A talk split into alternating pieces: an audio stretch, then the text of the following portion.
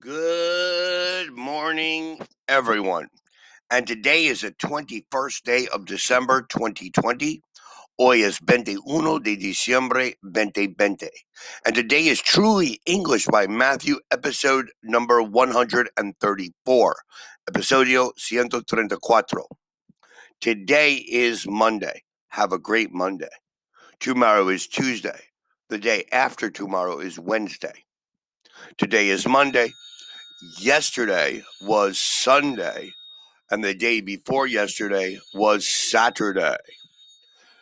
Uh, once again, today is Monday. Tomorrow is Tuesday. The day after tomorrow is Wednesday. Today is Monday.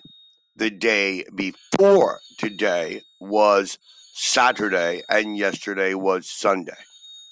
In our last class, we talked about countable and uncountable nouns. Today, I want to continue with countable and uncountable nouns. Many nouns can be used as countable or uncountable nouns, usually with a difference in meaning. Compare. Countable. Did you hear a noise just now? Equals a specific noise. I bought a paper to read equals a newspaper. There's a hair in my soup equals one single hair. You can stay with us. There is a spare room equals a room in a house. I had some interesting experiences while I was traveling equals things that happened to me while I was traveling. Enjoy your trip. Have a good time. Uncountable. I can't work here there's too much noise, not too many noises. I need some paper to write on, equals material for writing on. You've got very long hair, not hairs, equals all the hair on your head. You can sit there. There isn't room, equals space. They offered me the job. I had a lot of experience, not experiences. I can't wait. I haven't got time. So, for example, the countable is did you hear a noise just now? That's countable. The uncountable is there's too much noise. The countable, I bought a paper to read. The uncountable is I need some paper to write on.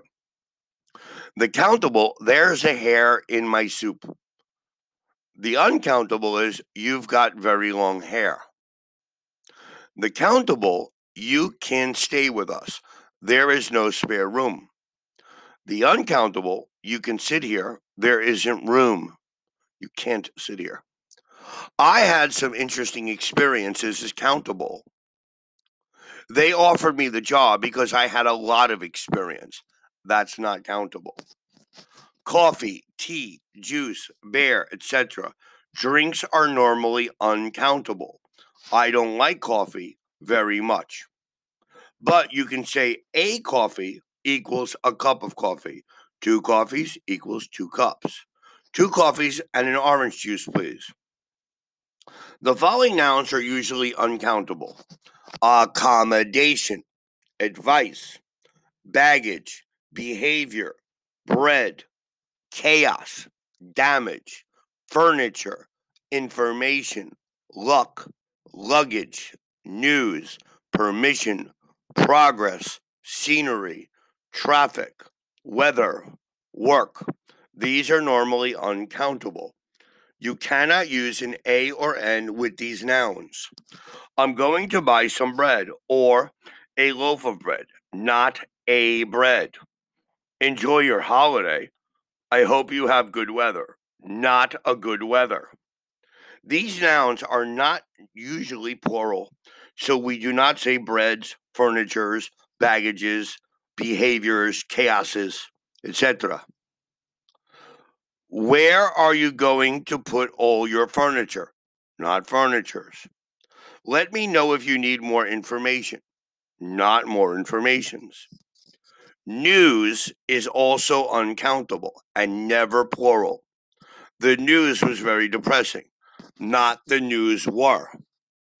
Travel as a noun, not a verb, means traveling in general. So it's uncountable. We do not say a travel.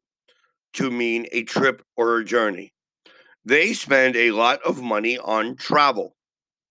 We had a very good company trip or a very good company journey, not a good travel. Now, let's compare again. Countable. I'm looking for a job. Uncountable. I'm looking for work. Countable. What a beautiful view. Uncountable. What beautiful scenery. Countable. It's a nice day today.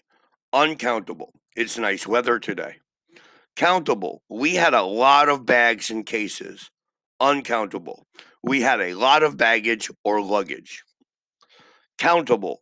These chairs are mine. Uncountable. The furniture is mine. Countable. That's a good suggestion. Uncountable. That's good advice. Now, as you can see in all the examples, when it's countable, we use a or n to represent un or una, to represent one item. When it's uncountable, we don't use a or n. I heard a noise. That would be countable. Okay, there's too much noise. That's uncountable. A noise, too much noise. A hair, un pelo, a hair in my food. You have beautiful hair. Countable, uncountable. There's a hair in my food. I can count it. You have beautiful hair. It's just your hair. I can't count it. Please take your time and make examples with this lesson. Make your own examples. Study which words in English are countable and which are not. Make your own examples. Practice, practice. If you have any questions, please send us a message. Our help is free. We receive messages on Twitter, Facebook, or here on Anchor Podcasts. Thank you very much for listening today. Have a wonderful Monday and have a wonderful week. We're only four days away from Christmas. So, Merry Christmas. Happy holidays to everybody. Thank you for listening.